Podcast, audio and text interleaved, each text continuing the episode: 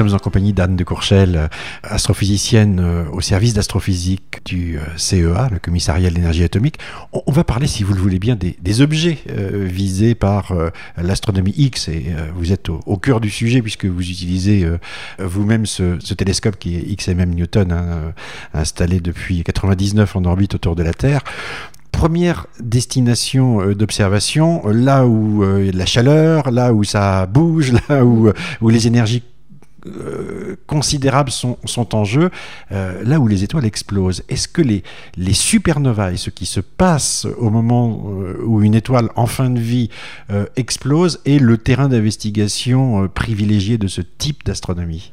Alors tout à fait, parce qu'en fait, lors de l'explosion d'une étoile, on a donc une éjection de matière, la matière de l'étoile à très grande vitesse, et cela crée une onde de choc. Cette onde de choc va chauffer le milieu à des dizaines de millions de degrés, et c'est donc ce milieu-là qui est visible en rayons X, et qui n'est pas visible autrement. C'est un milieu très chaud, très ionisé, euh, qui montre euh, énormément d'éléments, d'autant plus que ces éléments viennent d'être produits dans la supernova et sont chauffés par ces ondes de choc et donc permettent qu'on les voit. Ça les rend visibles par la production d'intenses raies d'émission dans le domaine des X et d'un continu. Et donc, c'est par essence le, domaine idéal pour regarder ce type de plasma dans ces conditions. Il y a beaucoup de phénomènes dans ce que vous décrivez. Il y a d'abord l'explosion de l'étoile elle-même et ses mécanismes. Euh, c'est pas aujourd'hui quelque chose qui est particulièrement bien compris. Non, en fait, euh, cela a beaucoup évolué. Euh, mais il y a encore énormément de travaux sur les, sur les modèles d'explosion. On essaie de plus en plus de comprendre évidemment les, comment sont produits ces éléments, dans, dans, quelle, euh, dans quelle fraction, des éléments de plus en plus lourds, hein, c'est-à-dire euh, du silicium, du soufre, de l'argon, du calcium, du fer, et des éléments plus lourds. et donc il est essentiel de savoir combien on produit suivant certains types d'explosions, comment se passe l'explosion, c'est-à-dire quel type de mélange se passe entre les couches, quel type d'instabilité et euh, différents types d'explosions, donc différents types de supernovas qui vont aboutir à différentes observations, mmh. différentes prédictions des modèles et puis différentes observations. Donc tout ça contient énormément d'informations. Mmh. On a et donc la, façon de les voir, c'est effectivement d'attendre que ce matériau soit chauffé, enfin une des façons de le voir, hein, par les rayons X pour qu'on puisse mesurer effectivement les abondances de ces éléments et puis de voir comment ils se répartissent géométriquement. Vous n'avez pas vous nécessairement besoin d'être euh, là au moment où ça explose, vous pouvez regarder par la suite euh, la façon dont euh, ce nuage de débris, je ne sais pas si j'utilise le bon mot, mais en tout cas cette onde de choc se propage, et regarder quelle est euh, la nature et l'abondance des matériaux lourds, les fameux éléments qui nous composent tous, hein, qui sont fabriqués dans les étoiles qui meurent, c'est à ce moment-là que vous les regardez. Oui, parce qu'en fait au début on voit essentiellement la supernova très brillante mmh. en optique. Euh, c'est là où sa luminosité est très très forte. Mais à ce moment-là, on voit très peu d'X. Pour qu'on voit euh, une bonne quantité d'émissions X, il faut qu'une bonne portion de la, de la matière ait été chauffée par l'onde de choc. Ça, ça prend un certain temps. Donc plus on attend, plus on voit d'émissions fortes X et plus on est capable de faire des diagnostics. Que ça devienne transparent pour vous En fait, c'est surtout... Euh, qu'il y ait suffisamment de, de photons émis, donc qu'il y ait suffisamment de matière chauffée. Parce qu'en fait, quand l'étoile explose, donc évidemment au début elle est très chaude, mais à ce moment-là on ne voit pas l'émission X parce que la matière est trop dense, et quand elle est diluée, elle se refroidit, cette matière éjectée. Donc on la voit, elle est à des températures euh, où elle est absolument invisible aux rayons X.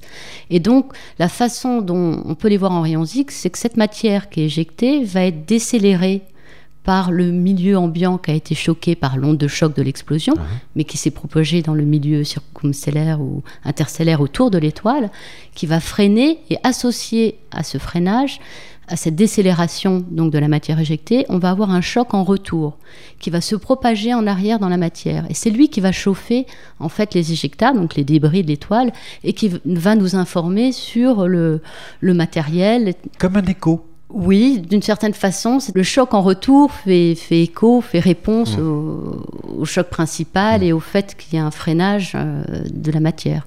Alors ça veut dire aussi, parce que je, trouve ça extraordinaire, vous réussissez à mesurer les abondances des éléments lourds créés au moment de l'explosion. Ça se crée bien au moment de l'explosion. Hein. Oui, alors il y a une partie qui est créée pendant la, vie stellaire, hein donc dans la vie de l'étoile. Donc euh, dans les progéniteurs très massifs, on, produit jusqu'au fer, mm. et puis après, au moment de l'explosion, on produit des éléments encore plus lourds.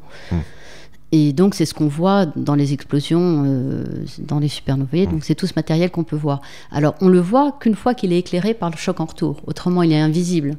Une autre façon de le voir, hein, enfin, de voir une partie de ce matériel, c'est de regarder les, matériaux, de, les éléments qui sont radioactifs dans le domaine gamma, par exemple. On a essayé de regarder ça pour le, pour le titane 44. Et là, c'est toute la matière qui, normalement, tout le titane 44 qui décroît radiativement et qui produit une émission gamma des raies qui sont observables. Et là, c'est l'ensemble de la matière, mais ça, à ce moment-là, il faut le observer euh, beaucoup plus tôt. Est-ce que ce que vous observez dans les euh, supernovas et donc euh, ces éléments que vous mesurez, ça correspond à l'abondance des éléments qui sont dans l'univers? Est-ce que vous réussissez à dire oui, il n'y a pas de problème, les étoiles sont bien les fabricants exclusifs et parfaits de, de ce que l'on observe? Oui, alors ça, c'est certain que c'est là où on voit des surabondances extrêmement fortes, donc des, des, des quantités d'éléments lourds bien plus fortes que celles du milieu milieu ambiant, du milieu interstellaire, euh, etc. Puisqu'il faut un certain temps. Les supernovae produisent des éléments lourds, mais après, il faut qu'ils soient mélangés au milieu interstellaire pour être communiqués à une nouvelle génération de formation d'étoiles. Donc, euh, on, mesure effectivement des abondances extrêmement fortes qui attestent tout à fait, si besoin était, euh, que, le, que le, les lieux de production sont, sont, bien les supernovae. Oui, tout à fait. et puis après, ça se disperse dans l'univers. Et, et, là, vous regardez sans doute aussi la façon dont s'évacue l'onde de choc dans, dans l'environnement stellaire Voilà, alors l'onde de choc, elle continue de se propager pendant très longtemps, en fait, dans le, dans le milieu interstellaire. elle a une durée de vie. Voilà, après, elle, perd au fur et à mesure de l'énergie, mais elle part d'une vitesse très importante. C'est des dizaines de milliers de kilomètres au moment de l'éjection. Donc, on a une, vitesse de choc qui sont très importantes. Et euh, donc, nous, ce qu'on observe principalement sont les restes de supernova historiques, donc ceux qui ont été euh, observés euh, ah oui, vous avez par Tycho Brahe. Tycho Brahe, Kepler. Donc là, on est en 1500, comme Alors, ça. Je ne sais, plus les dates. Mais pour, pour Kepler, c'est 1604, et puis pour Tycho, c'est 1572. 1572. voilà. Et donc là, là c'est très important parce que c'est une partie où on a encore euh, une partie de l'histoire du reste, où on a accès aux éléments, ces éléments lourds. Ils ne sont pas encore complètement mélangés, ils sont très très présents. Si on regardait par exemple au-delà de 1000 ans, on perd toute trace de ces éléments parce que ce qu'on voit principalement, c'est le milieu interstellaire qui a été chauffé et qui emporte une énorme fraction de la masse. Et donc l'émission euh, due aux, aux, éjectats, la matière mmh. éjectée, devient négligeable. donc mmh. ce qu'on voit principalement, c'est l'émission du milieu interstellaire chauffé. Alors, supernova historique, parce que là, pour le compte, on a une datation aussi. On sait quand ça a démarré mm. exactement. Il y a une observation à partir du sol.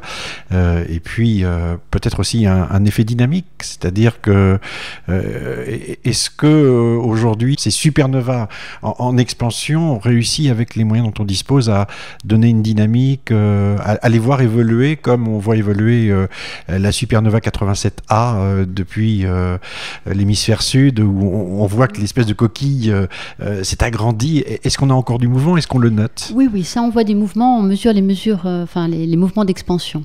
Mais il faut un certain laps de temps. C'est pas l'échelle de SN87A puisque les vitesses sont un peu d'expansion sont plus négligeables que celles de 1987A. Mmh.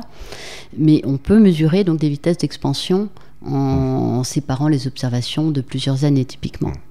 Alors, la supernova, c'est aussi un endroit dans lequel euh, les particules euh, en grand nombre sont accélérées et très très fortement accélérées. Et là, vous avez dans euh, l'astronomie X une partie de votre travail qui consiste à, s'intéresser à ces accélérateurs naturels, hein, ces espèces de, de, ressorts naturels que sont les, les, explosions, et vous les connectez avec le rayonnement cosmique. vous pouvez m'éclairer un peu plus sur le sujet? En fait, on a donc un rayonnement cosmique qu'on connaît depuis 1900 qui avait été découvert par Victor Hess en 1912. Donc ce sont des particules accélérées, des ions, des électrons, à des très très grandes énergies. Et une des explications euh, proposées pour expliquer euh, quelle, était la source de cette accélération, c'était les chocs dans les restes de supernova pour des raisons énergétiques, c'est-à-dire qu'il suffisait 10% de l'énergie de l'explosion, enfin l'énergie cinétique d'explosion, pour euh, être capable de maintenir la population de rayons cosmiques, et puis pour des arguments théoriques, que, Enrico Fermi avait proposé un mécanisme qui expliquait comment une onde de choc pouvait accélérer à des énergies très importantes dans les restes de supernova euh, les particules. Mmh. Et puis on savait d'autre part, le troisième argument, c'est qu'observationnellement, dans le domaine radio, on voit l'émission synchrotron, donc l'émission qui est liée aux électrons qui spiralent autour de lignes de champ magnétique, donc des électrons relativistes, des électrons accélérés à très hautes énergies. On voyait une émission associée au choc dans les restes de supernova. Donc ça montrait bien que dans ces endroits-là, il y avait des électrons. En fait, la grande découverte, ça a été euh, il y a dix ans par ASCA, ou sur SN 1006, qui est un, un, reste historique, donc observé en 1006 par les Chinois, qui a explosé en 1006, où ils ont observé une émission synchrotron non thermique, mais dans le domaine X. Donc ça mettait en jeu des énergies beaucoup plus importantes que l'émission radio, qui est typiquement du giga volt alors que là, on était, ça impliquait des électrons de l'ordre du téra volt Et ça, c'était la euh, la première indication que les restes de supernova étaient capables d'accélérer des particules donc au-delà du régime du GEV, mais se rapprochant vraiment du régime pour lequel on parle de ces restes de mmh. supernova pour expliquer les, mmh. rayons cosmiques. Donc ça veut dire qu'il y avait une idée théorique et euh, il fallait une observation pour confirmer que euh, finalement ces particules, elles étaient naturellement accélérées euh, par des mécanismes liés à l'explosion de l'étoile. Voilà, donc avec ce satellite ASCAL, il y a eu cette première preuve indépendante. Après, ce qui a pu être fait maintenant, donc avec XMM Newton et avec Chandra, ça a été de pouvoir quantifier, comprendre mieux le mécanisme par lui-même d'accélération. Parce qu'avec des données bien meilleures, avec une résolution spatiale bien meilleure, avec une spectroscopie bien meilleure, on a pu comprendre un peu mieux ce qui se passait au niveau de l'accélération, euh, si elle était très efficace, par exemple, est-ce qu'il y avait une grosse fraction de l'énergie du choc qui passe dans l'accélération d'électrons et de protons essentiellement, plutôt que de chauffer le gaz?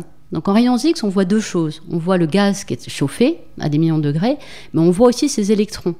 Donc, et ces deux parties, en fait, sont liées. Parce que si dans un choc, on accélère de façon très significative beaucoup de particules lourdes comme les, les, protons, à ce moment-là, il y a moins d'énergie euh, disponible pour chauffer le gaz. Mmh. Donc, on a une corrélation entre l'émission synchrotron au TEV et euh, la température, par exemple, du milieu. Donc, c'est tout ça qui a été mis euh, en, en, place dans les années 2000, après le lancement de Chandra et XMM. Et maintenant, on peut commencer à faire des diagnostics très précis sur ce mécanisme. C'est un casse-tête de physicien euh, de d'essayer de comprendre comment ça fonctionne. Enfin, je, cherche encore une fois hein, parce qu'on est dans des mécanismes euh, qui sont des mécanismes euh, qui sont complexes. Vous nous parlez de plasma, de gaz, d'accélération de particules. Euh, à des distances qui sont des distances colossales. On peut pas avoir ce laboratoire là sur Terre. Hein. Euh, c'est trop chaud, c'est trop, euh, c'est trop puissant. J'imagine que les modèles des physiciens tournent à plein régime pour essayer de voir comment ça fonctionne. En fait, on est en train de contraindre avec les observations les ingrédients nécessaires au modèle. C'est-à-dire que dans les modèles, on a donc des théoriciens ont construit des modèles pour expliquer cette accélération dans les, au choc, mais il manquait des ingrédients clés, des valeurs clés certains paramètres pour comprendre exactement comment hmm. ça se passe. Par exemple, la valeur du champ magnétique. Et ça, c'est un paramètre qui est clé.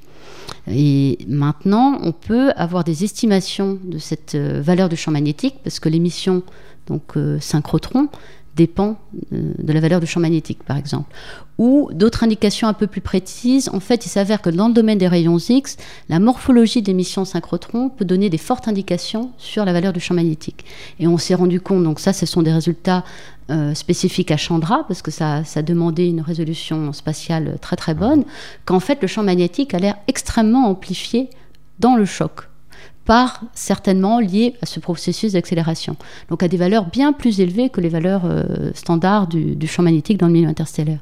On peut dire aujourd'hui euh, le rayonnement cosmique trouve sa source, les rayons cosmiques trouvent leur source finalement dans les explosions d'étoiles, où, il y a encore d'autres euh, lieux, sources de production, d'accélération de particules qui n'ont pas encore été trouvés aujourd'hui, mais qui sont peut-être un peu exotiques alors en fait, il y a d'autres lieux euh, possibles, effectivement. Déjà autour des pulsars, il y a des champs électriques très importants, donc les particules, les électrons sont accélérés, donc ça, ça peut fournir une partie.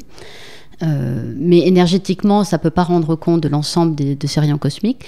Quand je parle aussi de rayons cosmiques, il s'agit des rayons cosmiques galactiques, donc ceux qui sont en deçà d'une certaine énergie, donc typiquement euh, quelques 10 puissance 15 électronvolts. Au-delà, au-delà en fait de 10 puissance 18, l'origine est plutôt extragalactique, et là on attend des résultats d'OG pour euh, éclairer euh, ce domaine des rayons cosmiques. Ça vient plus loin, ça a traversé plus de distance, c'est plus, plus puissant. Voilà, c'est clairement extragalactique.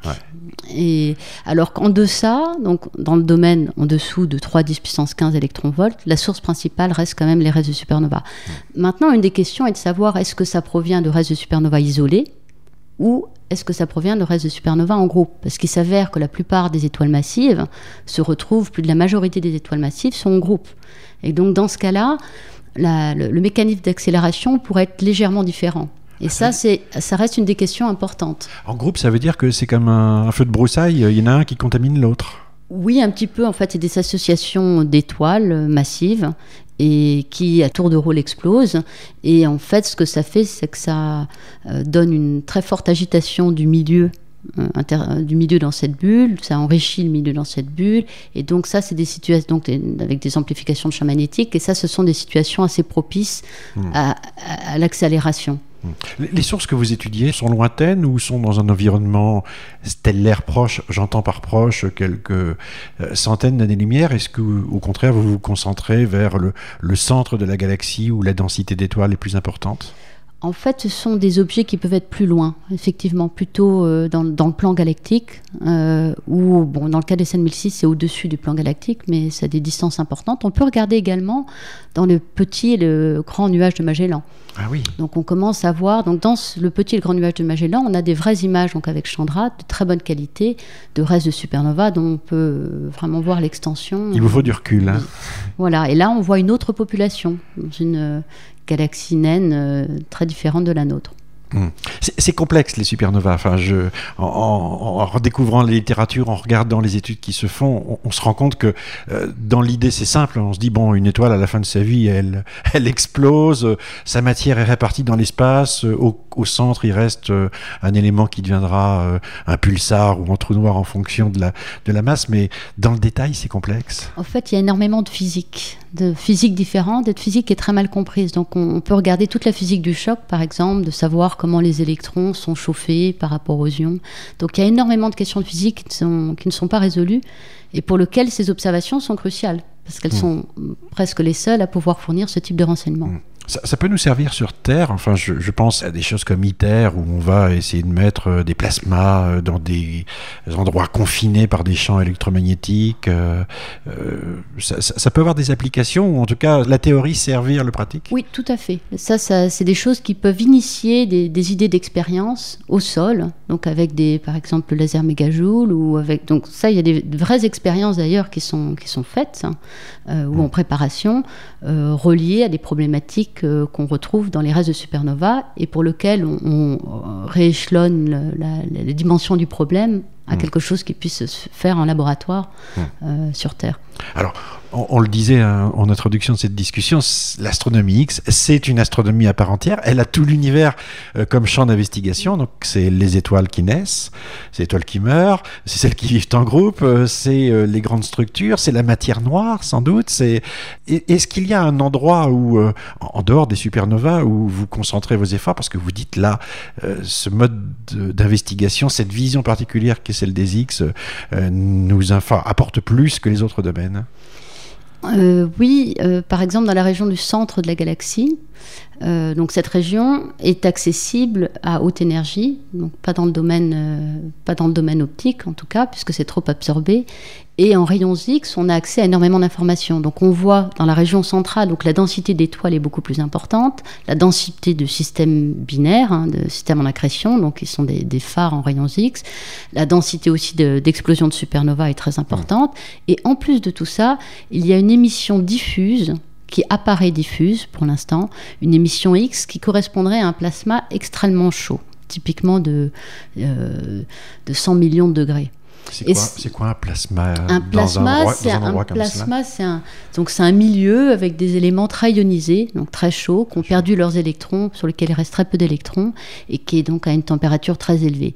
Et ce qui est incroyable, et donc qui reste toujours une énigme, euh, c'est que le, potentiel gravitationnel de la galaxie est incapable de retenir un plasma à ces températures-là un plasma de l'ordre de 100 millions de degrés, c'est typiquement la température dans des amas de galaxies, pour lequel on, a un potentiel gravitationnel, bien sûr, bien plus important que dans une unique galaxie.